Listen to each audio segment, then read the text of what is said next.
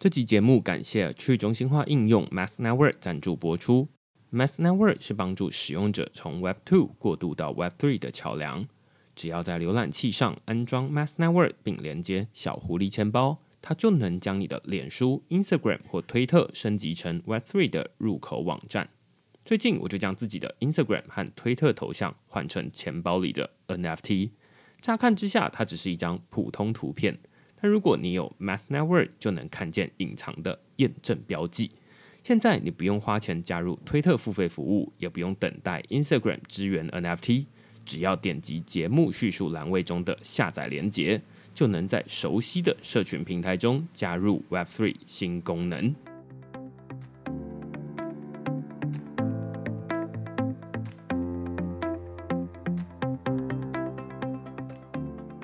Hello，大家好，欢迎大家来到区块势的 Podcast，我是区块势的作者许明恩。那简单介绍一下区块势啊，区块势一个礼拜会出刊三封的 email 给付费的会员，那其中一封就是你现在听到的区块势 Podcast。那另外两封我们讨论什么呢？最近我们讨论这个 Instagram 整合 NFT 为十亿人打造的数位展间，这是最近比较新的新闻，但是因为最近 DeFi 有更多大的新闻哦，所以这个新闻就被盖下去了。那他在讨论的其实是，如果大家有在用脸书、有在用 Instagram 的话，接下来你就会在这个你的这个页面上面看到 NFT。那这其实就是 Meta 这间公司，他们开始把这个 NFT 渐渐的带到我们的日常生活里面来。但是大家看到这则新闻的时候，可能会觉得说啊，这好像是大概半年前，或者是这个今年年初的时候。Twitter 他们也有开放，呃，使用者把他们自己的 NFT 秀在自己的社交页面上面，然后把它当成自己的大头贴，然后上面它会帮你加一个认证标记，就会变成一个六角形的符号。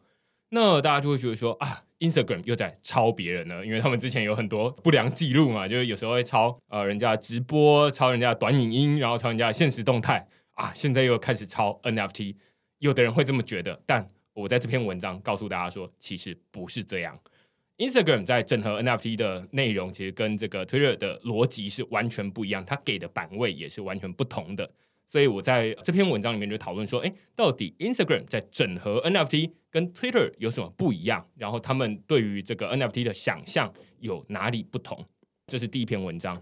第二篇文章呢，我们在讨论的是 UST 引发币圈海啸，报价机失灵，以太币稳定币脱钩与补偿措施。这其实就是最近的刚刚说的这个大新闻了，把很多的新闻都压下去哦。大家本来觉得说，哎，一个稳定币理论上应该就是一比一，然后锚定美元嘛。那上面又有什么二十 percent 的利率？然后我之前在区块链的文章有写过，就是 Anchor Protocol 哦，二十 percent 的年利率，大家都觉得哎很吸引人，于是就纷纷把自己的手上的新台币换成美元稳定币，然后再丢进去赚二十 percent 的年利率的利息。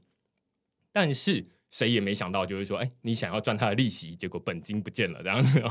所以本来 UST 是这个全球市值第三大的美元稳定币，仅次于 USDT、USDC。可能在两个礼拜之前它还是这样子，但是现在已经不是了，面目全非这样了。之前区块势有写过一篇文章在讨论说，哎，UST 它到底是怎么崩盘下来的？那这篇文章在讨论是说，它这个崩盘下有点像是这个地震一样。如果是大地震的话，引发海啸，那所以不只有震央会受灾，其实周边的小岛啦，其他的地方，可能很远的地方都会受到影响。那这篇文章在讨论的有点像是用空拍机的角度来带大家看，到底 UST 它对其他的币圈生态，即便你已经跑到其他的链、其他的加密货币、其他的应用，但是你还是会受灾。为什么？在这篇文章我们就会讨论。所以如果你喜欢这些讨论的话呢，欢迎到 Google。上面搜寻区块市趋势的事，你就可以找到所有的内容了。也欢迎大家用付费订阅来支持区块市的营运。那我们今天呢，其实也是要讨论刚刚的这个 USTO，，就是它是一个稳定币，理论上应该是要稳定币。然后绝大多数人就觉得说啊，它一比一，但是它一夕之间崩盘。那其实我在之前几个月的时间就有看到其中一位这个之前就已经来过区块势的来宾了，就是 XRX 的创办人 Wayne。他就已经在讨论说，哎，这个算法稳定币好像有一点风险，然后怎么样怎么样？他有发了很多贴文，也在天下上面写了很多的文章。所以，我们今天就邀请 Wayne 来跟我们讨论稳定币，然后跟这个 UST 的生态。那我们先请 Wayne 跟大家打声招呼。嗨，明恩，呃，各位听众朋友，大家好。我是 XRX 的呃共同创办人兼 CEO。那 XRX 是一家合规的串接法币跟加密货币的一间交易所。我们主要的营运的区域是以新兴市场为主，尤其是以印度为主。很大一块呢，我们在服务这个印度的跨境的贸易商，所以我们花很多时间研究稳定币。他们常常呃第一次接触到加密货币呢，就是啊、呃、接触到稳定币。就是像很多现在的各位，可能你们第一次接触这个。呃，区块链哈是透过 NFT，那他们呢第一次接触通常都是先从这个稳定币开始，因为稳定币提供他们很好的美金的流通性。当然，我们也上架一些大盘的主流的加密货币啊、呃，让大家投资买卖啊、呃。所以基本上我们是一家交易所。所以上一集在邀请这个 Wayne 来讨论的时候，那时候 Wayne 讲了非常多的故事啊，就是例如说在这种跨境支付，有的人是用这个咖啡豆来当成现金。对 对对对，那这是。大家在台湾生活是比较难以想象的，但是如果你把这个视野扩大到新兴市场的话，你就会发现说，哦，这竟然是常态，所以他们才会觉得说，啊，那稳定币是他们可以用来做交易或者做贸易的其中一种工具。那问现在持有哪些稳定币？呃，我这边的话呢，呃，我使用的比较多的都是呃 USDC、USDT 还有代。这样，其中最多的是 USDT。嗯，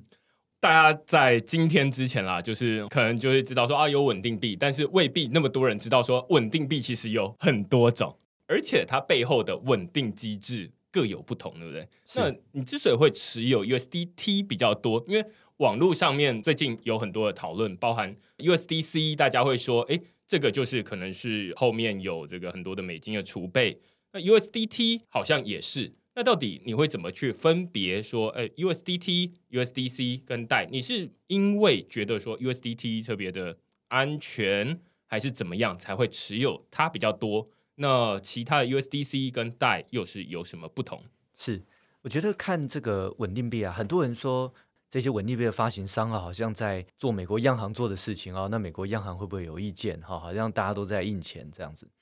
呃，其实从美国一系列的动作，我们可以看到主管机关对于目前稳定币的看法，还有对呃接下来监管的框架的看法哦，大部分是把它当一个支付工具来看。然后我觉得这个看法是很正确的哦。从去年十一月，美国财政部联合了这个美国的 OCC 货币管制局，就有点像台湾的金管会啊，然后联合了这个 FDIC，就是呃承保所有美国这个联邦银行后面的这个单位。哦，他们呢共同撰写了一份呃，可以当做是一份草案，针呃针对稳定币的一个草案哈、它叫做一个研究报告。哦，然后呢，今年拜登签署了针对这个加密货币的这个 Executive Order 哈、啊、要怎么样来监管加密货币？那么呃，今年四月份呢，美国财政部次长啊、呃、也针对这一份的稳定币报告呢，呃，做了在参众议院呃院会呢做了很多的这个。听证哈，还有辩论答辩。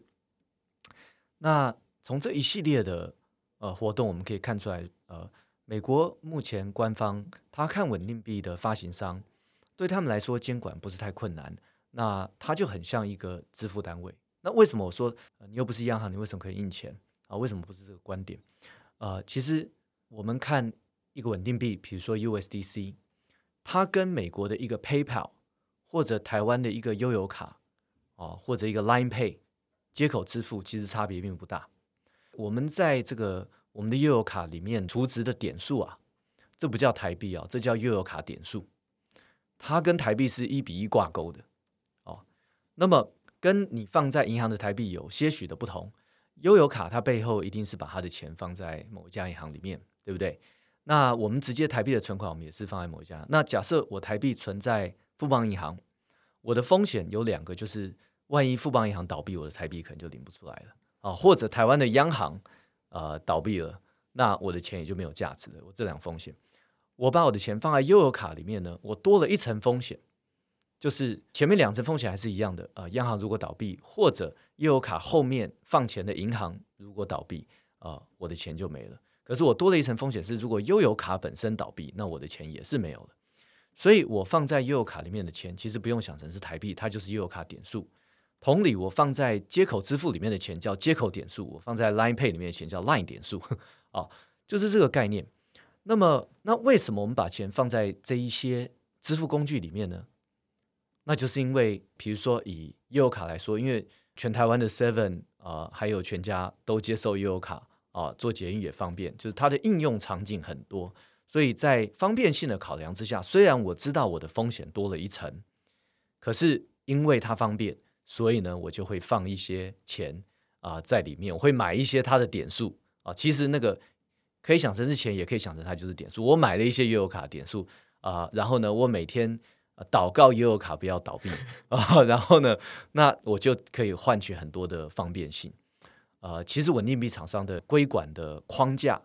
啊、主管机关看他们就非常像这个啊、支付厂商是一样的意思。我觉得呃，刚刚问的这一段哦，就是让我想起之前在写央行在出一些报告的时候，他们在说啊，数位新台币到底是什么角色？它跟这个银行存款。跟大家在 Line 里面的这个存款有什么不一样？他们会从呃一个比较更技术一点的观点，就是说从债的角度来说，就是说而、啊、你存在 Line 里面的这些钱，它是 Line 欠使用者的债，对对对对对。然后如果你存在银行的话，那就是银行欠你的债，对。然后如果你持有的是现金的话，那是中央银行欠你的债，就是国家欠你的债，没错。那所以大家以前好像说过一句话，就是说你欠小钱的话，是你怕债主。那如果你欠大钱的话，是债主怕你这样子，对对对。那所以呃，你持有不同的债，你就要去回头来看说，哎，那这个债主他欠你债嘛？那所以你就想说啊，那这一个 Line 它会不会倒闭？那如果他倒闭的话，哎，他欠我的债他就还不回来了。对对对。然后银行啦、央行都是一样的道理，一样的道理。所以呢，就用这个债的角度，那你看哦，今天悠游卡发给了。呃，使用者多少的债，其实我们并不知道。意思是说我我知道我的卡里存了多少的点数，可是我不知道全台湾所有的悠游卡里面到底存了多少的点数。哦，为什么呢？因为悠游卡它是一个中央化的资料库，悠游卡本身知道，但是使用者不容易知道。我也不知道每天有多少人用悠游卡，总共消费了多少钱等等的哈。可是稳定币同样当做一个支付工具来看的话呢？呃，不一样的是，他把他的账单放在区块链上面，所以他所有欠的债，我们可以在区块链上面看得到啊。比如说，最近你看，每个人都在看哦，USDT 啊，被人家一直提领，然后提领了七十亿，然后现在快要八十亿了。那为什么大家可以看得到呢？然后拼命的讨论，因为他的账本是公开的。那可是有一天，如果大家不再用悠游卡了，我们不再存钱进去了，或者说大家拼命用悠游卡越存越多，我们都不知道哦。这个是我觉得稳定币厂商身为一个支付工具，它跟传统厂商最大的差别，它的透明度比较好一些。我觉得刚刚问用支付厂商或者支付企业的这种角度来看稳定币的发行商，就蛮能够解释很多不同的事情了。举例来说，你现在在使用，例如说啊，交易所，或者是 DeFi，或者是 NFT，他们就有点像是啊，那你拿着悠游卡去搭公车。搭捷运，然后日常的买卡玛咖啡等等的，那就是不同的一个应用场景，应用场景而已。对，那所以大家去把钱换成 USDC，无论你是从这个交易所里面去从新台币买成 USDC，买成 USDT，那其实有点像是你去 Seven 去把你的现金对悠游卡储值，然后存进去而已。对，那于是你想要图的是什么方便呢？就是只有在这些场域。他们有可能只收 USDC 或 USDT，但是他们不收新台币。这个当然就是在想办法类比，当然是有它的极限啦。就是说，例如说你要去搭公车，你要去投十块、十五块也是 OK 啦，就是你要用现金投也 OK。但是大家会选择比较方便的方式，用悠游卡。那同样的方式在 DeFi 里面，它就更极端一点，它就不收现金，你没有办法就是哦，银行 转账过去，对，然后说哎，那我要存二十 percent 的利息，然后。你用新台币收我没有办法，它就只能，所以大家必须要先储值，然后换成 USDC、USDT 美元稳定币，然后再放进去。这个比喻很好，就像大陆的司机也都不收现金一样。如果你没有 WeChat，对对对对对。对，那呃，我们再回头来看，呃，你之所以会想要持有比较多的 USDT，呃，如果用你刚刚的这个比喻来看，是因为它的使用场景比较多。呃，应该说，我们使用的场景里面比较多人使用它，嗯，这样子，我们可以来探讨一下这个 currency 的使用场景哈。中文，因为中文都讲说货币，可是讲货币容易把 commodity money 跟 currency 搞混。那我不知道货币中文怎么讲，那我们就讲说 currency 或者货币好了。但大家知道英文是 currency。其实 currency 的运营啊，currency 谁在运营？每个央行都在运营自己的 currency，对不对？那现在稳定币发行商也在运营自己的 currency。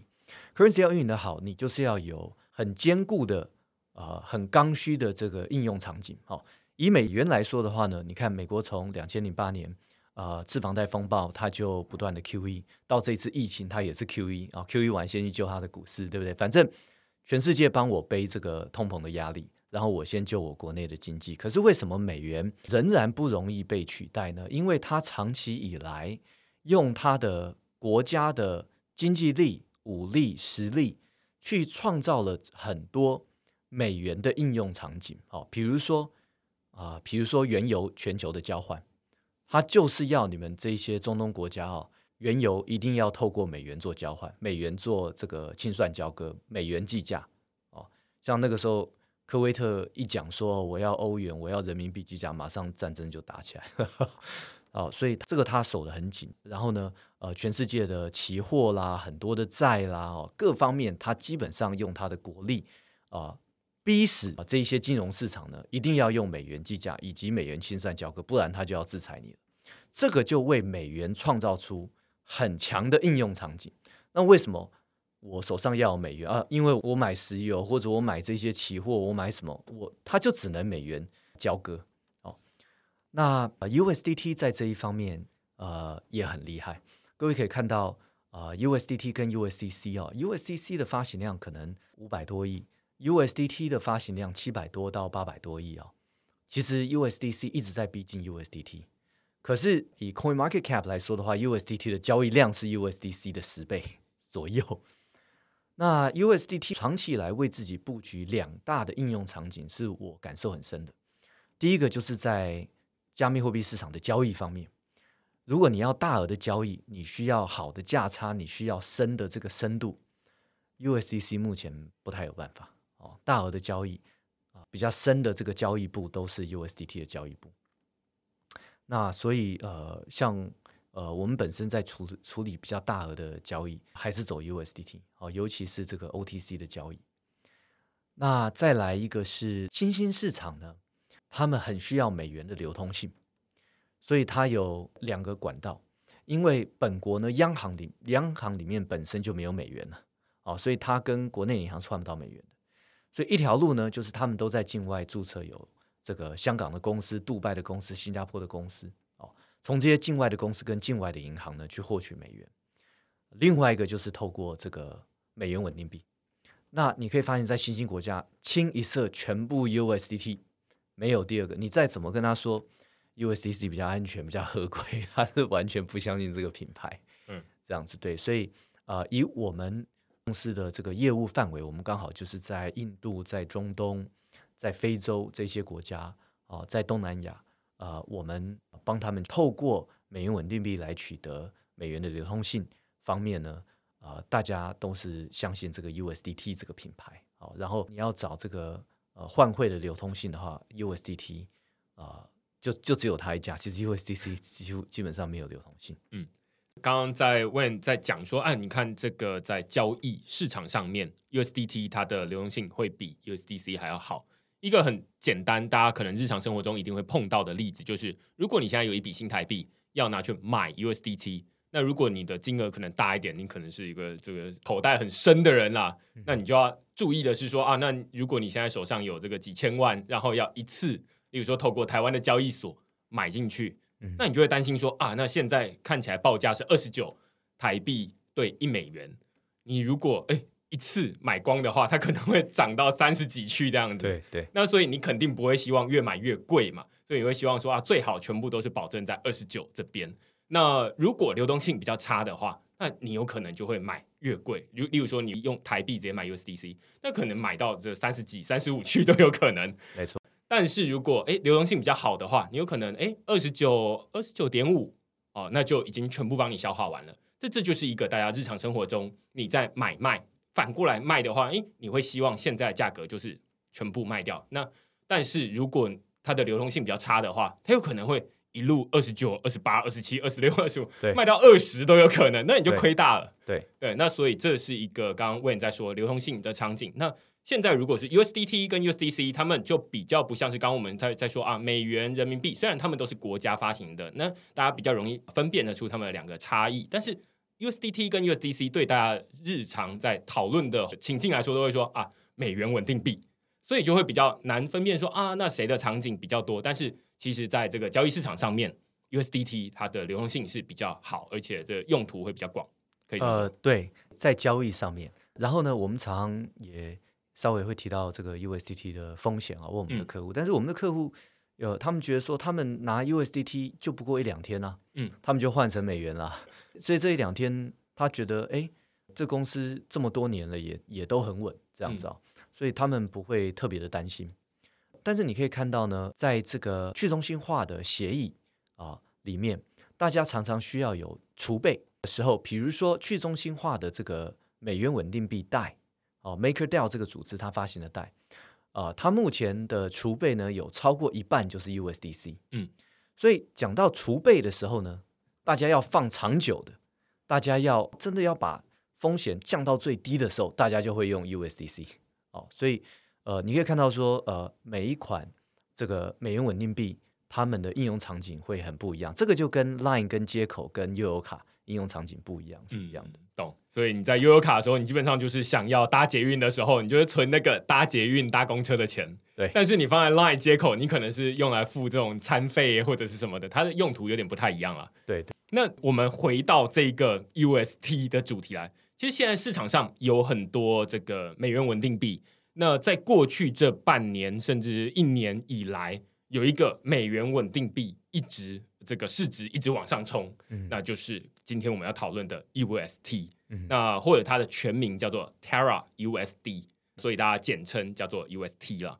两个礼拜之前，它是全球市值第三大的美元稳定币，那但是它的背后的运作机制看起来是跟呃 USDT 跟 USD C 完全不一样，要不要简单说一下？就是说，到底 UST 第一个是为什么它会成长的这么快？嗯哼，然后第二个是说，哦，那它怎么涨上来的？诶，它怎么跌下来的？我们先讲 UST 的成长，我们再来讲它跟其他美元稳定币有什么不一样？哈、嗯，哦，Terra Luna 这一个区块链的生态系，哦，它里面主打的其中一个应用就是它创造出来的这个 UST。哦，也可以说当初是为了去建构一个不一样的美元稳定币而去打造一条链出来。那它成长快，我觉得有两个原因。第一个是 Terra Luna 在早期呢，呃，他们有这个电商的背景，所以他一下子创造出很多的电商愿意跟他们有合作，愿意收呃他们的无论是韩元稳定币或者美元稳定币的支付。啊、呃，这个新闻呢，呃，让圈子。很惊喜，很支持，因为这个稳定币跟实体经济的接轨还没有那么顺。那么，他们这两位创办人因为有之前电商的深厚的关系，所以一下子可以创造啊、不论是这个钱包厂商啊啊、或者说呃大的电商平台，可以收他们的稳呃这个稳定币作为支付工具。是啊、大家觉得耳目一新的，而且大家觉得区块链要落地啊、这是非常好的应用。这样，所以呃，他们一开始的这个支持度是从这边来的。那么他们也很会建立社群哦，所以一下子呢，名气起来了以后，这个 Luna 也涨了很多哦，所以大家就会呃越来越关注这个生态系。可是你看到后来他们的成长呢，主要是靠他们推了这个 Anchor 哦。Anchor 是一个质押协议，然后他给的这个年化非常的高，大概都是十八趴到二十趴左右。啊、那这么高的年化呢？呃，这个时候呢，它的美元稳定币的成长哦，原因就不一样了，动能就不一样。原本大家是觉得哎看好你的应用场景，所以开始在尝试着用你。可是等到他推出了 Anchor 质押以后呢，变成大部分的人。去买它的美元稳定币 UST，都是因为要拿去质押，所以它在它崩盘的前夕，总共有一百八十亿左右的发行量，其中有超过一百一十亿是质押在 Anchor 里面的不流通的死钱。那当然，它的设计是它可以崩盘这么快的原因。可是有两个原因加速了它崩盘的时间点。我认为，第一个就是 Anchor 的出现，造成大家拼命的买 UST 去质押，造成了 UST 的市值成长的非常的快。可是成长出来、铸造出来的这么多的 UST 都是死钱，大家没有在用它，大家只是把它压在 Anchor 里面。所以虽然创造了这么大的市值的成长，可是没有创造实际上的应用，那这个时候呢，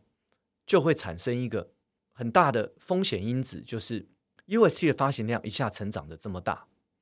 可是应用场景没有创造出来，所以这个钱全部都被压到 Anchor 去，呃，外面呢流通性流动性还是很低，所以你要 UST 去换买卖比特币，或者 UST 跟其他的美元稳定币做交换。流通性一直没有成长，那再加上 UST 的市值成长的速度呢，似乎要超过 Luna 成长的速度，因为它背后的支撑是靠它的呃原生的 Luna 币，哦，这样子加成下去呢，这个就是第一个危险因子的出现。那又很不幸的，过去几个月刚好呃加密货币市场要从这个牛市转熊的时候呢，很多人都出场了。出场了以后，很自然的，大家想说要放哪里呢？放稳定币啊，这个是我们传统的做法。那哎，马上就会注意到，哎，稳定币的这个年化都很低啊，只有这个 UST 的年化特别高，十八到二十帕，所以又加速了这个扭转熊，也加速了大家去买更多的 UST 啊，放进去质押。这几个因素加起来就，就就造成了它一下子其实它的风险大增。我觉得刚刚前面我们在讨论 USDT、USDC 的时候，我们用这个悠游卡、用接口支付、用 Line 来比喻，它就比较能够理解，就是说什么叫做好的稳定币，或者是什么叫做好的这种电子支付的工具。一个很重要的关键就是它的使用场景有没有足够的多。那我们刚刚前面这个问也有说，就是例如说这个美元，如果这个中东他们要石油要交割，光是他想要从美元改成人民币改成欧元，就要揍你了，就是就要开始打仗。那大家就可以知道这个应用场景要去巩固它是有多困难。反过来说，当然你也要想办法去开发。那刚刚这个问有在讲这个 UST 它的成长的历程，它比较像是说从大家看到这两个创办人，他们过去有这个在。韩国营运电商的经验，诶，他们肯定很知道稳定币，或者是说，呃，如果是电子现金的话，那就要变成它好跟不好很重要的一个场景，就是它有没有足够多的使用场景去使用这些稳定币。所以当初大家会去觉得说啊，UST 不错。我也看了很多新闻，大家都说，诶，你看 UST 它可以在韩国的很多的电商可以直接使用，然后他们的钱包可以怎么支付。虽然我自己没有使用过啦，但是我觉得说哦，好像蛮厉害的，因为至少你说啊，你现在要拿 USDT 或 USDC，大家是没有人质疑说 USDT、USDC 没有价格，要不然大家可以欢迎这抖内给区块市哦。那但是你实际上要拿 USDT、USDC 去日常生活中消费的时候，在台湾哪一个商店要收这个东西，其实很难啦，就是极少数的商店才愿意收这个东西，所以。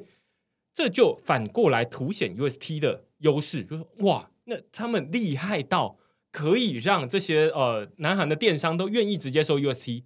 看起来是蛮厉害的。这是从刚刚我们前面 When 在讲说啊，那稳定币怎么分类，然后怎么叫好，什么叫做不好的时候，大家自然就会觉得说啊，那 UST 它是一个不错的稳定币。嗯哼。但是刚刚在讲的时候，就会说啊，中间有一个很重要的转折在于。牛市转熊市，一部分当然是 Anchor Protocol 出来。那 Anchor Protocol 其实也不是才刚出来，什么几个月了，它也出来了呃好一段时间，可能一年、嗯、两年的时间了。那只是在之前牛市的时候，大家都就是说什么二十 percent，我现在买比特币，all in 比特币，然后明天就二十 percent 这样。那所以他不会觉得说呃，这种稳定币的收益怎么样？所以 UST 在过去一段时间大概也都是这样稳稳的慢慢上去，然后也没有忽然爆很多钱出来。嗯，直到大概去年的十月、十一月、十二月的时候，哎，这个币价有时候跌下来，有时候涨回去，对，对，大家就会觉得说啊，那其实我是不是要把一些钱放到这些比较稳定的地方？收益率最高的在哪里？呃，Anchor Protocol 啊，放一点 UST，呃，Anchor Protocol 又只收。UST 嘛，你没有办法放 USDT 放 USDC 过去，它有点像这个美国哈，那强制说这个你交易就只能用美元这样子，所以哎，那 Anchor Protocol 才会带起很多人会去把现在手上的这个美元，呃，无论它可能本来是 USDT、USDC 换成 UST，就是为了想要去赚那二十 percent。对，那所以这是其中一个很重要的原因，但是呃，这个原因它其实本来也就存在了。大家会说啊，那为什么现在忽然就？以前好像都没什么问题啊，现在怎么忽然就有问题了？很重要，刚 Wayne 说到一个很重要的原因，就是牛市转熊市，大家开始想说啊，那我从这个币圈里面撤资出来的，呃，从比特币、以太币撤出来的钱放哪里，还能够维持高的利率？嗯，UST 是一个好的选择，所以我们就啊开始放很多钱。那大家实际上现在去看 Anchor Protocol 这个网站，它有一个 dashboard。你会看到说啊，那在过去的一段时间，他们里面的存款是直线上升，嗯、就是只涨不跌，然后就是这样，嗯、呃，一直上去。然后有时候这斜率还特别，这个斜这样，就是你会发现说，很多人一直把钱一直塞进去，一直塞进去。对，你可以把它想成这可能是一个这个气球，然后它可能就是很快的对灌风进去，完全是。那大家这灌风进去，它就膨胀的很快，压力很大。那于是中间有一段时间，大家在讨论说，Anchor Protocol 是这样真的能支撑吗？它后面到底是有多少的什么样的机制在支撑它发出二十 percent？区块势之前有写过文章在讨论说啊，那它也是用这个杠杆抵押啦等等的，然后来支撑这个钱，但是其实这个钱还不够。所以之前也有写过文章说，哎，那 Anchor Protocol 已经百日破产倒数了。嗯哼，那所以中间还有 bail out，就是啊、呃，这个 Terra 他们还会再拨钱拨几十亿、几百亿进去，嗯哼，补贴大家的二十 percent。嗯，那基本上想要维持这样的增速上去，那它跟 Luna 之间的关系就是说啊，那每一次这样 UST 上去，他们就会 burn 掉一些 Luna。那大家知道说啊，这个流通性只要币供给量少。但是市场需求不变，价格就会上去。所以 UST 的呃市值上去，越来越多人在使用 UST，最主要原因想要赚那个 Anchor 二十 percent 的利率。但是呃 Luna 的价格同样也会跟着上去，就最主要原因是因为啊，那它也带动了一些需求，那所以它价格两个一起上去。所以在可能几个月之前，大家可以在这个网络社群上面看得到很多人在讨论说，哎，我又持有 Luna，然后持有 Luna 暴富了，然后怎么样？然后二十 percent 好像有一段时间有很多的 YouTuber，有很多的 KOL 都是在鼓励大家说，把钱放到 Anchor 就对了。二十 percent 有谁不赚？不赚真笨这样子。就是以前的这个公教优惠利率就是十八趴而已，这个有二十趴，你放这个比去当公教人员退休还要来得赚。那这是他成长的原因。因为我们 user 啊，有些也比较熟加密货币，他就一直希望说。我们能够他们提供他们这个 DeFi 的 staking 哈，就是说从我们的交易所可以直接 stake 到一些 DeFi protocol。那那个年代呢，我们内部也非常挣扎，因为我们怎么看呢？我们可以做那个稳的 protocol，我们现在有资源了哈。我们第一个资源的 protocol 是 Compound，那 Compound 那个那个利率拿出来不能看呐、啊。同事就说：“那做这干嘛呢？对不对？”可是没有人敢上 Anchor 啊。懂？呃，我觉得。那时候有的人他会觉得啊很看衰，然后或者是那时候讲出说 Anchor 他要破产，这是需要很大的勇气的。现在讲大家当然都觉得说，呃，那谁会看不出来破产了，对不对？那但是那个时候就是情况不太一样，所以那时候在写这种东西的时候，大家会觉得，哎，一方面会听说好像有点危险，但是一方面又会觉得说，哎，但是它又稳定，你看它已经运作了这么久了，然后背后它好像也有一些。造血的机制好像也不一定真的有问题。嗯哼，同时啊，我觉得这是一个很挣扎过程，因为我自己之前在写文章的时候换成 UST，然后放进去 Anchor Protocol，所以我自己在讲这个过程的时候，会觉得说，对我自己有挣扎过，说这到底二十 percent 真的假的？然后我有听过他们的这个 podcast Anchor，他们自己在讲说，到底 Anchor Protocol 这个二十 percent 是怎么来的？嗯、他们不是用一个像 Compound 说啊，那市场的供给需求啊，供过于求，那利率就要下来，嗯、呃，供不应求，利率上去。他们不是诶、欸，他们就是在 podcast 里面就直接说，二十 percent 我们是直接想说，那到底在 DeFi 世界里面多少的？稳定币利率是有吸引力的，我们就决决定说二十 percent，先射箭再画靶这样子。那所以他们就说啊，那二十 percent，所以我们接下来想办法达到二十 percent 的这个东西。那所以他们在接下来呃设计后面的这些造血的机制。哦，所以大家从这个逻辑里面你会看到说啊，它跟 Aave 跟 Compound 他们是不太一样的逻辑，但是在最近这两个礼拜爆炸之前。大家也就是说啊，那我知道，但是它好像也运行的好好的啊。嗯，然后你没看到 Twitter 上面或者是 Facebook 上面新闻上面很多有名有钱比你更有钱比你更有名的人都说他们没问题啊。对对对，这这个也是嗯，Terra Luna 他们特别会建立生态系跟社群，嗯、这个必须要说，呃，这个是他们很成功的地方了。这个社群有个特色就是说，你不太能。讲他，啊，他们会 他们会反驳的很用力，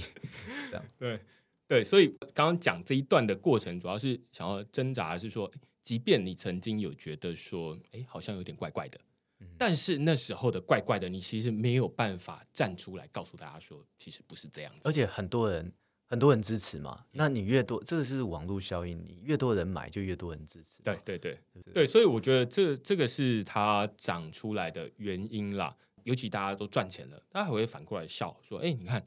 我们都已经赚完二十 percent 了，你还在那边酸，就是不要酸了，赶紧的支援 Anchor Protocol，把更多的钱放进来。”对，但是呃，大家有时候也会在讨论，就是说，呃，像区块链在写文章的时候通常在最后面会写说啊，那它会有一个死亡螺旋的问题，尤其他们在经历前面这个呃资金呃大量的储备不够用的时候，哎，他们需要被纾困。嗯、那于是他们那时候就会讨论到，哎，这其实有一个死亡螺旋的问题。嗯、你虽然会赚它的二十 percent，但是如果它的这个呃气球这样子一直涨上去，但是忽然哎开始消峰了，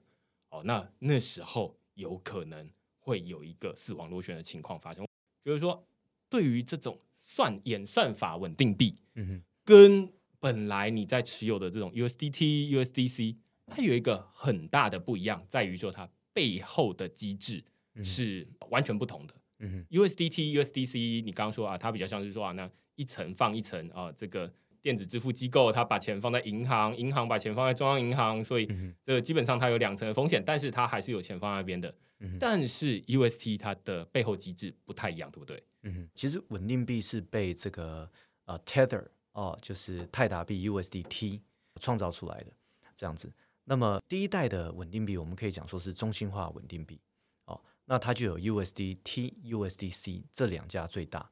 那么有这个呃 Paxos 推出的 USDP，哦，或者说它跟啊币安合作的 BUSD，啊、呃，这些我我认为都是还蛮不错的这个中心化稳定币。那他们的运作原理其实蛮简单的，就是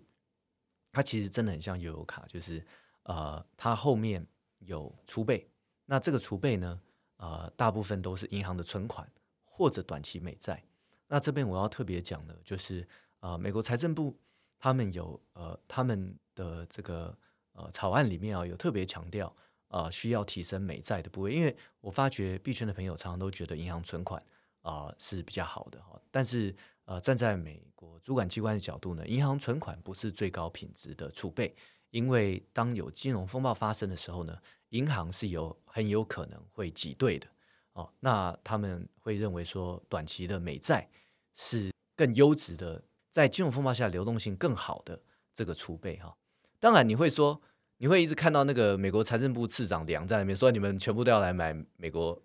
美财政部的这个美债，哦，好像是说你钱都给我们就对了，对不对？这样，但是呃，确实。呃，短期美债的流流动性在金融风暴下是会比这个银行存款的品质可能再高一些，这样哈。那这些我们都说现金或类现金了，哦，他们有这些储备哦，那呃，然后呢，如果他们是确实是一比一的话，这个他们的运行呢，呃，这一次的这个草案里面呢、哦，财政部基本上有三点要求，财政部一直在强调，因为财政部发来说，在听证会上面呢，参众议员都指都一直针对储备在问，啊、哦，可是财政部的观点是，足额储备之外还有另外两点非常重要，任何一点做不好。这一家稳定币厂商呢，很有可能就面临挤兑，造成系统性的金融问题。呃，那总共有三点哈，储备只是第一点。那储备我们就说要高品质的哦，要短期美债以及优质的银行的存款。那第二点是什么呢？呃，第二点就是你在金融风暴下你的运营的能力，如果一下子你有一百倍的挤兑，你有没有这么多人力？你的系统是不是能够撑得住？因为不论你的储备，你多么的超额储备都无所谓，你只要瞬间没有办法把钱喷出去，市场就会恐慌。哦，所以第二点，他非常强调的是你的运营的能力，这样子。那这次我们就可以看到，UST 其实它在呃这个一开始短暂脱钩的时候，呃，包含他们跟这个 Jump Crypto 哈，他们在运营上其实呃有有蛮多有改善的空间了哦，不然的话。他们的储备，比特币的储备其实是够的，很可惜，我觉得这是真的很可惜。这个就是运营的能力。那么第三个，呃，主管机关要求的是流动性，还有跟其他美元稳定币之间厂商之间的互通性。他们不希望一间独大或两间独大，这样子的系统性风险太大。哦，他们所谓的 concentration of power，因为当你一家有问题的时候，大家也没地方跑。哦然后呃，你一家如果真的有问题，可能撼动到呃整个市场，所以呢，他们希望扶植多家，而且多家之间的流通性要好。什么意思呢？就是 USDT 跟 USDC 你们互换的流动性池子要够深，啊，互换的要够顺够深，这样这是他们三点要求。我是觉得说他们对于货币市场非常的专业，正因为这三点有一点做不好，那很有可能就造成系统恐慌。就说呃，你可以看到，就是美国主管机关他们在规管这个金融市场的时候，他很有他们的经验的啊。从呃零八年呃那个时候，你看美国许多银行一下子要政府呃打钱进去啊，去保他们。可是那个时候，你看他打钱的方式也做得很细腻。他有像 Wells Fargo，后来我们也知道说 Wells Fargo 其实不需要钱，但是他打钱的方式呢，是每一家银行都要把这钱吞下来，因为他不能让市场知道。哪一家需要钱，哪一家不需要钱，所以你们就只好哦，叫你们不需要钱的银行也把它吞下来。这个就是其实啊、他很知道怎么去控制这个市场的信心。那呃呃，这个稳定币也是一样哦，就他们的观点，这三点都要能够做得好。那你可以看到这一次呃，Terra USD 哈、就是 UST，它跟这个 USDC 之间的流动性是不够的。所以才会造成脱钩啊，也间接的啊，后来影响到了啊泰达币哈 USDT 一点点啊，因为泰达币在大交易所里面的流动性，我觉得可以再好一点，池子可以再深一些，这一次就不会发生连泰达币 USDT 都都有短暂很短暂的脱钩的情况发生。这样，那第一代呢，大概就是这样，就是说它后面是美元的储备，第二代就是我们呃。也是最成功的这个第二代就进入到去中心化的年代哦。那么最具有代表性也是最成功的就是 DAI DAI 哦，就是 MakerDAO 这个组织出的 DAI。DAI 后面呢是百分之一百五十以上的超额抵押。那现在它可能超额抵押大概一百六十 percent 左右了。它一开始的时候呢是超额抵押是以太哦，那就是一个完全去中心化的东西。它可以让它有一百六十八的以太在后面作为储备，然后呢，你可以随时跟它换。呃，不过在那个年代，它对价美元没有对的那么的紧密，比较容易出问题。所以它后来采用一个机制，就是它的储备也开始收 USDC，就是第一代的呃中心化的美元稳定币。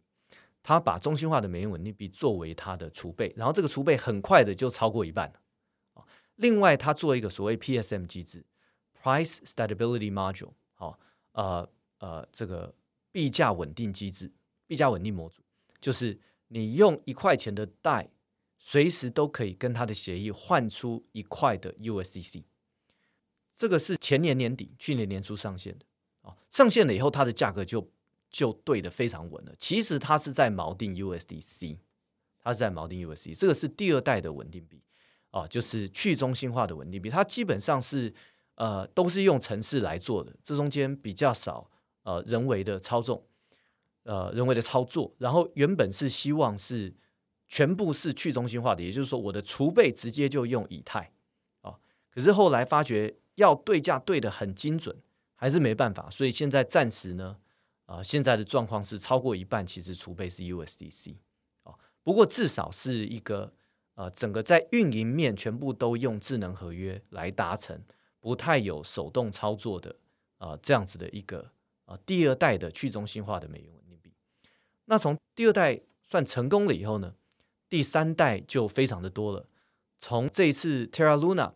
它的创办人刀矿，刀矿之前是这个 Basis Cash 哦的这一个失败的呃算是跑路的算法稳定币哦，呃到后来他做这个 Terra Luna，其实我们以 Terra Luna 来看，UST 来看，它背后是有支撑的，或者是有储备的，可以讲说有支撑的。这种算法稳定币常常它的设计，它的支撑都是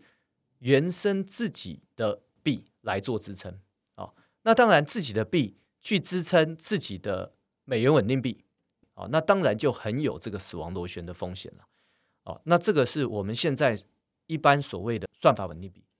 或者我们也可以讲说是第三代第三代稳定币，它是去中心化的算法稳定币，大概是有这三代。我觉得刚刚这样子的呃叙述，我先蛮清楚的。我顺便帮大家整理一下，就是说，其实，在最一开始，USDT 他们跳出来，Tether 他们说啊，我们发行 USDT，那是一个蛮飞跃性的突破啊。在那之前，大家就是你知道，没有这种美元稳定币的时候，大家就是把比特币当成是完全是交易的媒介，就是说，呃，如果我要从台湾汇钱到法国的话，那就要先买成比特币，然后汇过去之后，再把那边换成欧元，这样。对，那后来 USDT 就是哦，它可以让大家可以有一个美元稳定币的这个传输的机制，但是后面大家一直在思考的是说，像代这样的东西出，是在想的是说，可不可以让这样的美元稳定币不要这么的中心化，不是由一间公司来处理。除了这个之外，对，除了这个之外，还有一个大家的想法有几个啊？第一个是第一代的，比如说 USDC 啊，这就是 Circle 是发行商，USDT。Tether 是发行商，对不对？嗯、那第一个是哦，那这这这两个都是中中央中心化的组织，那万一组织出问题怎么办？第二个，他们的储备还是放在银行啊。嗯，那你要知道，中本聪就是因为两千零八年银行倒一片，他在所以他在十月三十一号，他终于把这白皮书丢出来，而且比特币上面的呃链上面的，我记得是第一笔交易上面就写呃雷曼怎么样怎么样，对，所以在那个情况下，呃呃，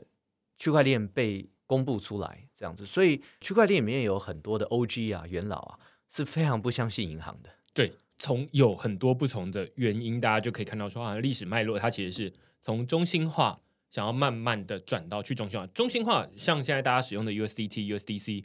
其实呃，你看在这种在币圈原住民的角度，会觉得说那是不得已的决定。对，还是不成熟。就是如果有足够成熟、足够稳定的机制的话，大家可能会更想要去中心化一点。对，那贷它是其中一个很重要的尝试。对，他就会说啊，那啊，那不要抵押这个美元，哦、啊，抵押以太币，然后超额抵押，哦、啊，有点像是你银行一样，就是说你抵押一千万的房子，然后呃、啊，让你可以借出这个五百万的贷款。你本来只要五百万嘛，然后但是你抵押一千万，那所以这就是超额抵押一倍。那呃，他们这边可能是抵押超额抵押一百五十 percent，然后呃，或者是一百七十 percent 等等的，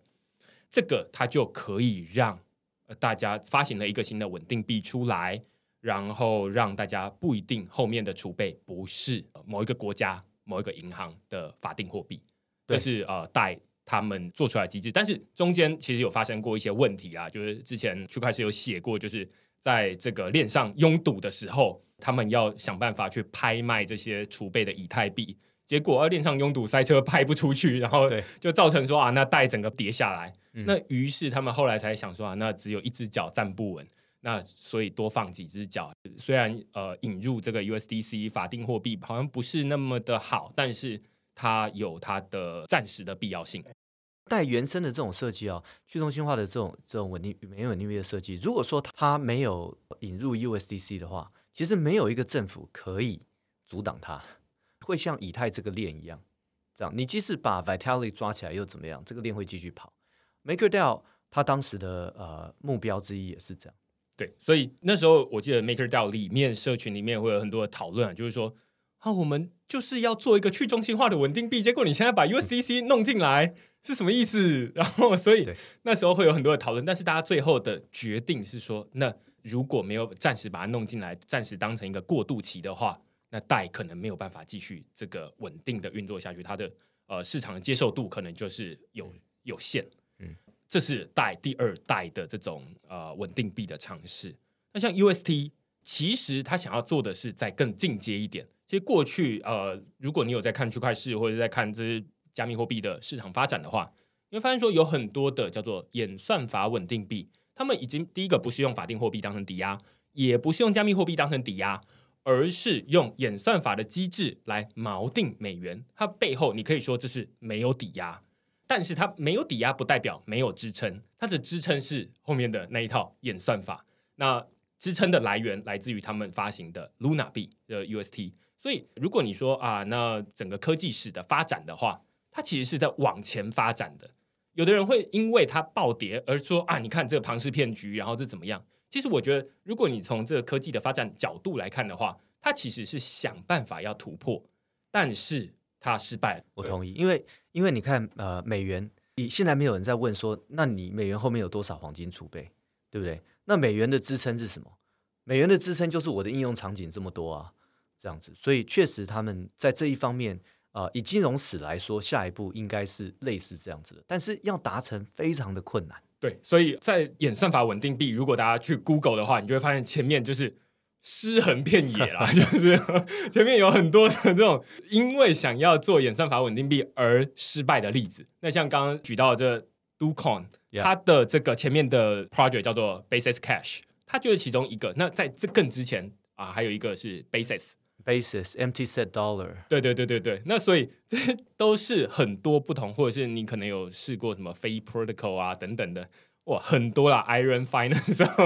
随便念都一大堆，然后全部都是要么归零，要么现在就是没有人在用的。费还活着，对对对对对对对。最前一阵子被害了呃八千万美金。对，你就会发现说这是一个大家都想要尝，你可以说这是稳定币的圣杯啦，就是大家都想要往那个方向发展，但是没有保证，或者是说失败率很高。呃，想要尝试，但是哎，有什么样的原因会掉下来？那这一次的 Terra 它就是 UST。它就是因为这个刚刚说的这个死亡螺旋的问题而掉下来。对，我，我觉得这中间很重要的是，你的支撑要是外部支撑多一些，这样子，因为你的支撑如果是靠你自己的生态、你自己的 GDP、你自己的币这一些去做支撑的话，可是，所以当你最需要的时候，最需要有一个支撑的时候，也就是说，大家拼命的抛掉你的稳定币的时候，你最需要支撑的时候呢，你自己的支撑也是最弱的。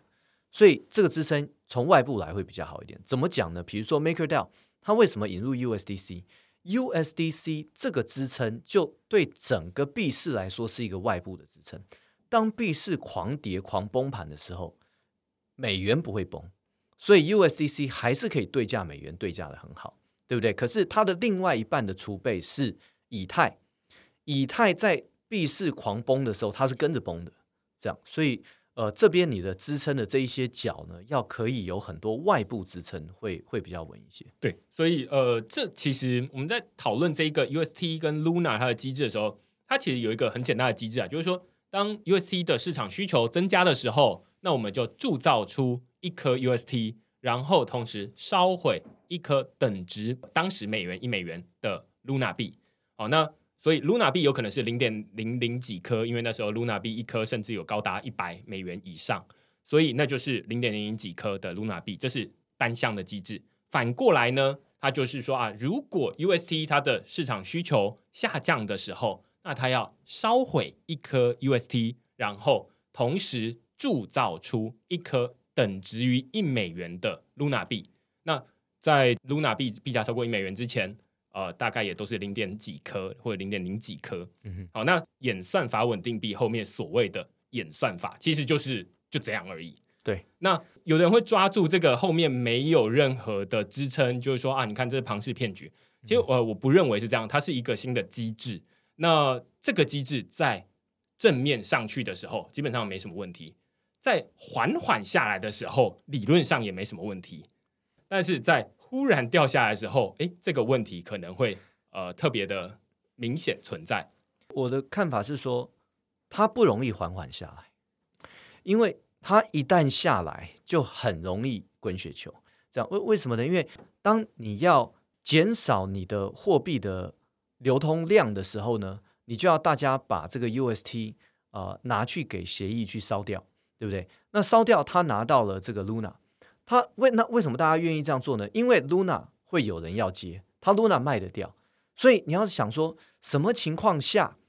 UST 没有人要了，所以必须要烧掉，可是 Luna 有人要。这是一个很吊诡的，因为 Luna 所创造出来的应用都是很内生的，都是 Anchor 质押这些，它没有什么外部的需求。那为什么人家不要 UST 的会要 Luna？如果没有要 Luna，就变成死亡螺旋了。这样，我蛮同意，就是说理论上大家都会觉得说，哦，这样上去，那这样下来看起来都没什么问题。但是就有点像是实验室的数据跟 真实世界总是不太一样，对，你就会觉得说，嗯，那应该是这样慢慢换回来吧。它也有换回来机制，不是没有，所以你不会说它是庞氏骗局。你看完了之后就觉得说，啊，那应该是这样子可以运作。其实不是只有大家这么觉得，有很有钱的像 Jump Trading，他们在这个。美股的这个交易市场里面呼风唤雨啊，然后他们对于这个金融领域是熟悉的不行，他们也觉得说这个没问题啊，嗯。所以你会觉得说，哎，那大家都觉得没问题，他们你见多识广的人也跟你说这没问题，而且他们不是只是说而已，他们放了好几亿美金进去，对对，所以就会觉得说，那什么东西不诚实？人家讲话可能不诚实，但是钱是最诚实的啊，所以你就看他钱往哪里跑。那应该就是这样子，没错。所以他自己用钱投票，那大家就觉得说啊，那没问题。嗯，直到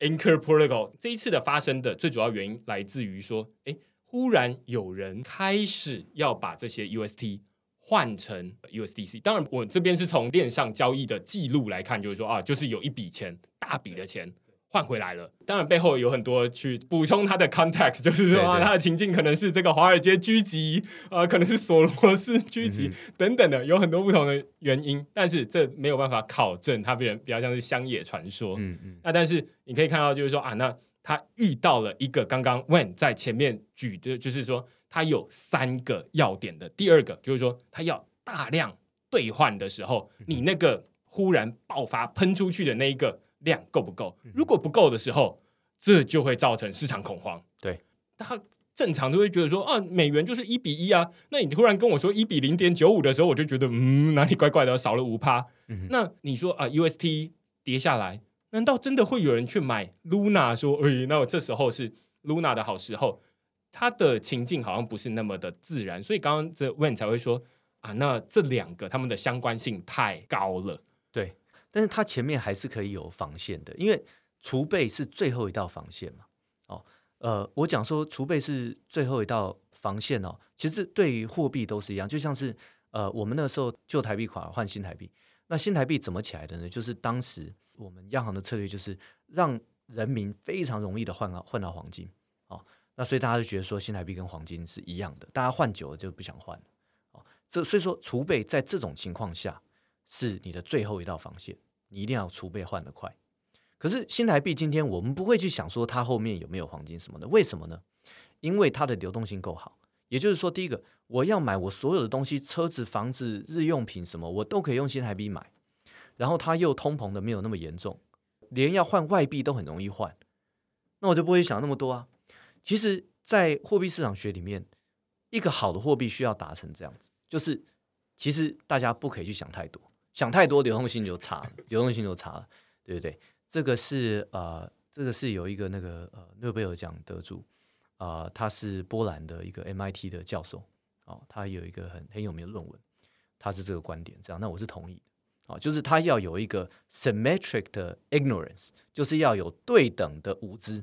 大家大家都不去管这后面是什么东西。我自己也很同意啊，我自己用这个大家生活中的这种关系来比喻啊，就是说，如果啊你们是夫妻，然后哎你们什么东西都要 fact check，就是哦你百分之百都要 fact check，那你们的关系恐怕不会好到哪里去。对对对。但是如果你们有对等的无知，对，对 哇，你们各自保持着一些朦胧美的时候，哎，你们的关系会好起来。对对对对对。所以好的货币，他认为就是就像台币嘛。如果每一笔交易都想说，哦，台币后面有多少多少黄金，那那台币就不会是个成功的货币这样子。嗯嗯、对，所以说啊，讲回来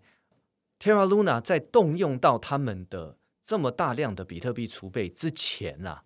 啊、呃，其实它还有很多的防线可以做。这个防线就是它的流动性，也就是说，今天 Jump Trading 如果啊，它、呃、组建的这个 UST 的这个 Three Pool 在 Curve 上面的这个池子能够再深一些，或者说他要组建这个 four pool，他可以贷款去组建 four pool，组好之后再慢慢的从 three pool 抽资等等的。不论是 Jump 或者是 Terra Luna 手上的手上的钱都很大，很难攻击的。其实就是说这次是说实在是蛮可惜的。呃，我自己再帮大家补充一下，那时候发生什么时候，就是说。其实，在这整个它的发生的背景，来自于说，在这个 UST 他们有一个野心哦，Do Kwon 他自己说，我们觉得 DAI 应该要从这个世界上消失 哦。那所以，首先他否定第二代的那种美元稳定币啊，然后接下来他想要做的事情是在呃去中心化金融市场里面有一个交易所叫 Curve。那大家在那边交易稳定币都是啊、呃，那是去中心化金融里面最深的这个流动性，而且交换最稳定的一个资金池。对，那那边有一个资金池是 three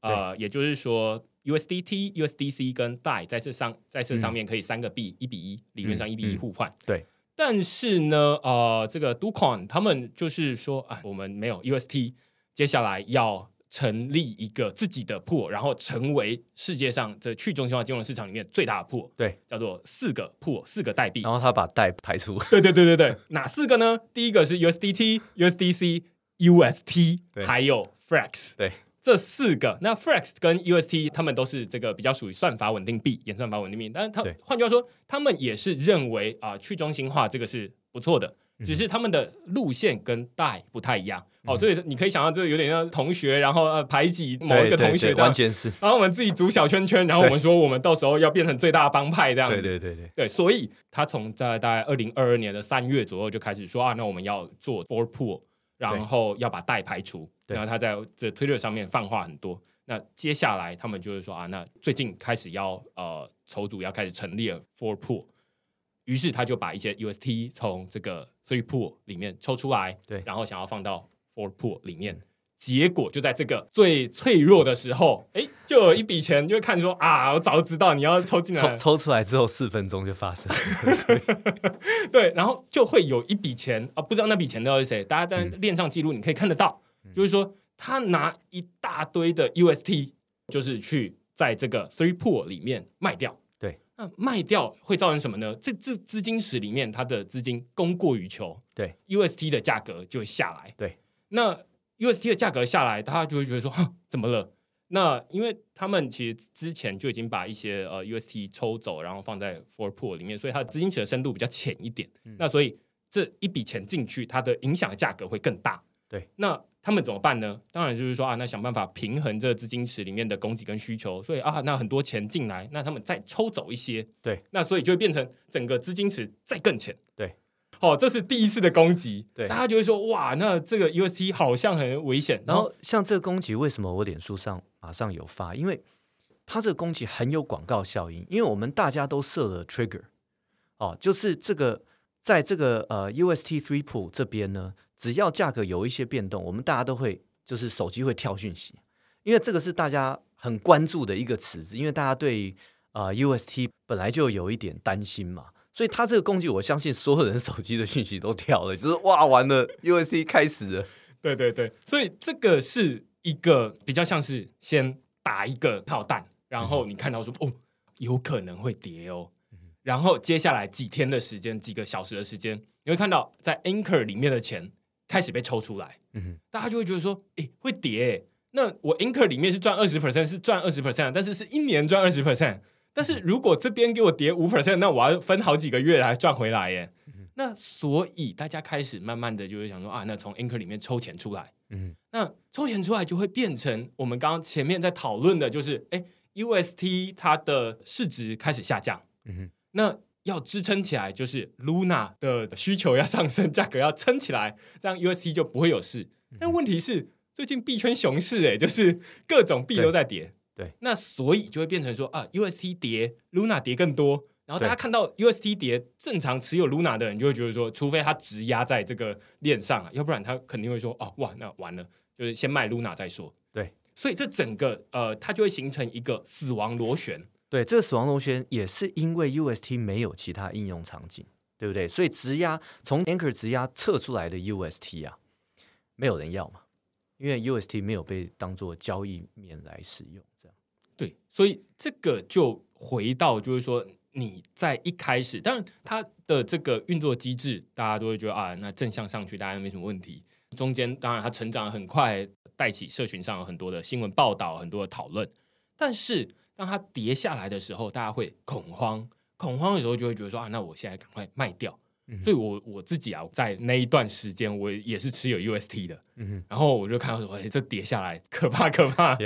赶快卖掉。所以我自己等于是有点像是啊，在这个雪崩之前先跑离开这个这个地方，那正好没有被崩到。嗯，但是我知道很多人因为这样子，就是他可能就放着，觉得说啊，美元稳定币没什么问题，也没有特别深究，嗯、所以啊，那这次他的这个亏损就很大。嗯。对，所以我们用简单的方式花一点时间，然后来告诉大家说，UST 它跟这个过去的 USDT，然后 USDC，然后大有什么不一样？然后它中间怎么被攻击的？然后为什么会这样？但是其实后来 Anchor 那些钱抽走了之后，它当然就是啊，UST 哪里用？就像刚刚为你说的，没地方用，当然是拿去交易所卖掉啊，嗯、卖成 USDC，那所以它的价格再下来。嗯哦，那再下来，那就需要有人补钱进去。嗯哼，那所以大家在新闻上面也可以看得到，就是说像 Jump Trading，他们是这个 UST 背后的这个大金主。嗯，他们手上几十亿美金就是买进去，就是 USDC、嗯、USDT 全部买进去就对了。嗯、那 Luna 他们自己也不是没有钱，对，他们有这个 Luna Foundation Guard。对，那他们手上也是有几十亿美金。哦，那这个这种资金规模，你要一般的这种散户要去跟他对抗。这就是肉包子打狗啦，就是你要想要去把 UST 打下来，他们手上的钱比你更多，所以你的钱都是直接被他们吃掉。嗯，那但是因为他们在这个资金池在抽走、在搬的过程中，哎，忽然有一个弱点现出来，然后大家抓紧那个时机打下去，然后打下去之后造成市场恐慌了，很可惜。其实你看他们当时的储备买比特币，我也是觉得。有商榷的空间，因为比特币你最需要你的储备的时候，一定是整个市场恐慌的时候，尤其你是市场里面第三大的稳定币，那你想想看，什么时候你动用到你的储备？那个时候市场一定超恐慌的，对不对？所以这个时候比特币通常很有可能会跌的，你又要在这个时候去卖你的比特币，会很吃力这样子。所以那个储备，如果你把它放成是 USDC 啦，好。都都会比较好一些。我自己在这个区块链的文章里面有讨论，就是在 Anchor 需要这个被百日破产，然后需要被这个纾困的时候，讨论到就是说，哎，其实 Luna Foundation Guard 那时候在今年年初的时候就宣布说，哦，我们接下来要把一些 Luna 换成是比特币。我个人是觉得支持，因为 Luna 跟 UST 它本身的联动太紧密了。嗯哼。但是相对之下，比特币跟 UST 的联动比较少人会因为 UST 跌然后去卖比特币，嗯，那还是会有，就是大盘整个币圈跌下来的时候，嗯、那就像刚刚我们前面说，如果你要避险的话，最好是两种资产越不相关越好。对，就像刚带说啊，那带如果你这个以太币的崩跌怎么样，所以它需要多几只脚，嗯，但是你买比特币还是有一些风险，它不是说不好。但是它还不是最好，嗯，就它对比 Luna 好一些了。对，它对 Luna 来说是一个外生变数，但是对于整个币市来说，它还是内生。对，这样对，所以最好的可能啊、呃，又要是回到这个，例如说美元，你那 你可以想象，就整个发展脉络，今天大家听到这边就一定知道说，发展脉络底下，它绝对不可能去买美元稳定币，它不可能去用 USDC，要不然它就走回头路了。嗯，那所以他就坚持说啊，那我就是要持有比特币，除非比特币归零。他们就说了很多这样的话。嗯，但是事实证明，就是在这几天，其实，在之前大家不一定会觉得说啊，那真的有这么严重。嗯，也会觉得说啊，那他们持有比特币，而且他们钱这么多，大概没有人打得下他。嗯，那直到最近哇，这无论是 UST 下来，然后 Luna 下来，然后他们要开始卖比特币，他们最近也公布他们的储备。就是这个 Luna Foundation Guard，他们在最巅峰的时候持有八万多颗比特币，嗯，然后一直到后来把这些比特币卖掉，最近币价下跌，UST 跟 Luna 爆炸的时候，他们就开始卖比特币，然后想办法来补充这个呃储备，然后想办法把它撑起来。嗯，结果即便这么多钱，再加上刚刚说的呃 UST 背后的金主 Jump Trading，嗯，他们也花了好几亿美元，就是狂卖，然后想要把这个 UST 的币价。拉回一美元，但是他们即便加起来有三四十亿美金，还是没有办法，嗯，把这个币价拉上来，嗯，所以你可以想象这个市场的恐慌的力量有多大，嗯，然后这个比特币它就是跌下来，所以他们当初在买的时候是四万多一颗美元的比特币，但是现在要卖的时候是三万多，甚至到两万多，对，那所以你可以想象这这整个就是一直一直下来，我想。讲一个比较极端的例子，大家可以参考看看啊，就是说，假设 Terra Luna 这个组织哈，他们的储备放成 USDC 有什么不好哈？其实我觉得没有什么不好啊，因为 USDC 现在就是被大家拿来当做储备嘛，因为它最合规，它最稳，对不对？所以你看，去中心化第一大的这个，那现在可能是第三大了，呃呃，就是说全部加起来是在第三大，就是这个代啊，MakerDAO 的这个代，它背后也有一半是 USDC 啊。那你干嘛呢？诶，可是不是啊？每个货币有它的应用场景啊，我带有我的应用场景啊。那我的应用场景里面，大家不收 USDC 啊，对不对？但是我的储备，我拿 USDC 做储备啊。哦，所以以后的稳定币可不可以拿 USDC 做储备？我其实觉得很可以，甚至我觉得这样子，大家想象这样子，虽然我讲的比较夸张了，USDT 后面你钱要放银行，还是你干脆拿 USDC 做储？你会考虑用一部分用 USDC 做储备啊？为什么？因为它跟你不竞争嘛，你在新兴市场没有人用用它嘛。那但是你储备，如果它喷出来，它到时候你要提的时候，它喷的速度够快，诶，你也可以考虑用它，对不对？那 USDC 后面的储备是什么？呃，银行存款跟美债。那等到美国有了这个呃央行数位货币，那你美债的部分可以全 USDC 美债的部分可以全部是美国的 CBDC 啊。对不对？央行数位货币成成为 USCC 的储备，USCC 再成为 USDT 的储备，其实我觉得是可以的，因为大家的功能不一样，大家应用场景也不一样。嗯嗯，所以这个其实是呃，我们今天从最一开始就最基础，到底什么稳定币好或不好，不同的稳定币之间有什么样的用途差异，一直到后面我们来讨论说，哎，也从这个稳定币的发展历史是从中心化、去中心化。甚至是想要把整个这个呃法币从稳定币里面丢掉，它是一个科技慢慢发展呃往前的一个过程。但在这个过程里面会有很多失败的案例。那最近我们看到的 UST，它是一个很经典，而且就是直接进入大，它不是第一次发生演算法稳定币爆炸，但是它是市值最大的稳定币爆炸。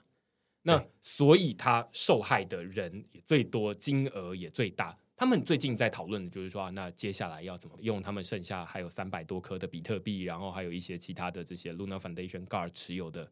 呃一亿美元、两亿美元等值的这些资产，嗯哼，拿来补偿给这些因为 UST 下跌而损失的受害者，嗯哼。所以你会发现说，他们已经在收尾，就是他们就会变成说，这个东西大概已经救不回来。即便币价救得回来，也没有人敢用了。嗯哼，所以这是一个，我会觉得这是一个科技的，这是血淋淋的教训啊！就是大家会一，其实这不是大家。如果你今天看到觉得说 UST 它怎么会这样爆炸，甚至你自己有可能中间有损失，这是每一个人都会觉得。现在最近有很多的这个创投或者是这个大的交易金融公司，他们也都在里面损失好几十亿美元。嗯哼，那。每一个人都没有办法预料到，哇，那他竟然崩下来是这么的可怕。像我自己区块是在写说啊，那他会有死亡螺旋，写了好几遍。但是前两个礼拜在这样子崩的时候，我会觉得说，真的会这样子崩下来哦，这是很可怕的事情。就是我整个礼拜都会觉得说，哇，这这要是没有跑掉的话，那现在就是整个很可怕。嗯，所以这是一个你没有看到，你会觉得说，嗯，教科书上面是有写啦，嗯、但是当它直接发生在你眼前的时候，你会觉得说，哇，真的会这样子爆炸的。嗯嗯，嗯对，所以这是一个蛮有趣的时刻，然后。也是诶，大家有幸参与到这一个。如果你从这个历史的角度，当然，如果你损失的话，我会觉得就是比较难过。就是嗯，币圈总是会有这样的循环，尤其这样熊市。但是我相信 USD 不会是最后一个，嗯，会有很多失败的案例，但是也会有很多成功的案例。然后这慢慢的科技，大家来尝试、尝试、尝试的时候，会发现说啊，那有更多其他的做法。那现在。只是啊，我们进展到这个阶段。但是如果把你时间拉长来看，它未来它可能只是其中一个里程碑而已。这样子，嗯哼。其实我觉得今天的讨论哦，就是我经历两个礼拜。如果你是，甚至是你有的人最近可能还会去拔掉，就是哦，逢低买进 Luna 或放空它等等的。那希望大家就是小心啦，就是因为这中间有点像在失火、在逃窜的时候，每个人就是人踩人跑来跑去，是没有办法预测。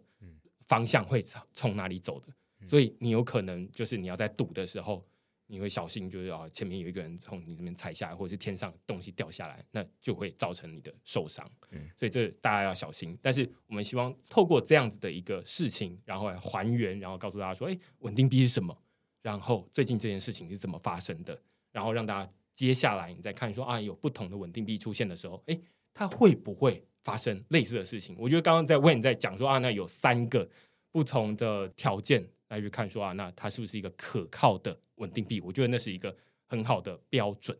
好，我们今天的讨论大概就到这边了。那如果你喜欢我们今天的讨论的话，欢迎你到这个 Apple Podcast 底下给我们留言或评分。那我们今天谢谢 Wayne 来跟我们讨论这个稳定币，我觉得非常精彩。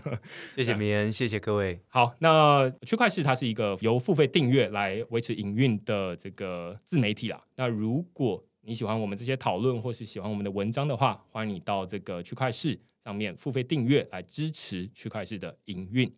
那就下个礼拜再见喽，拜拜。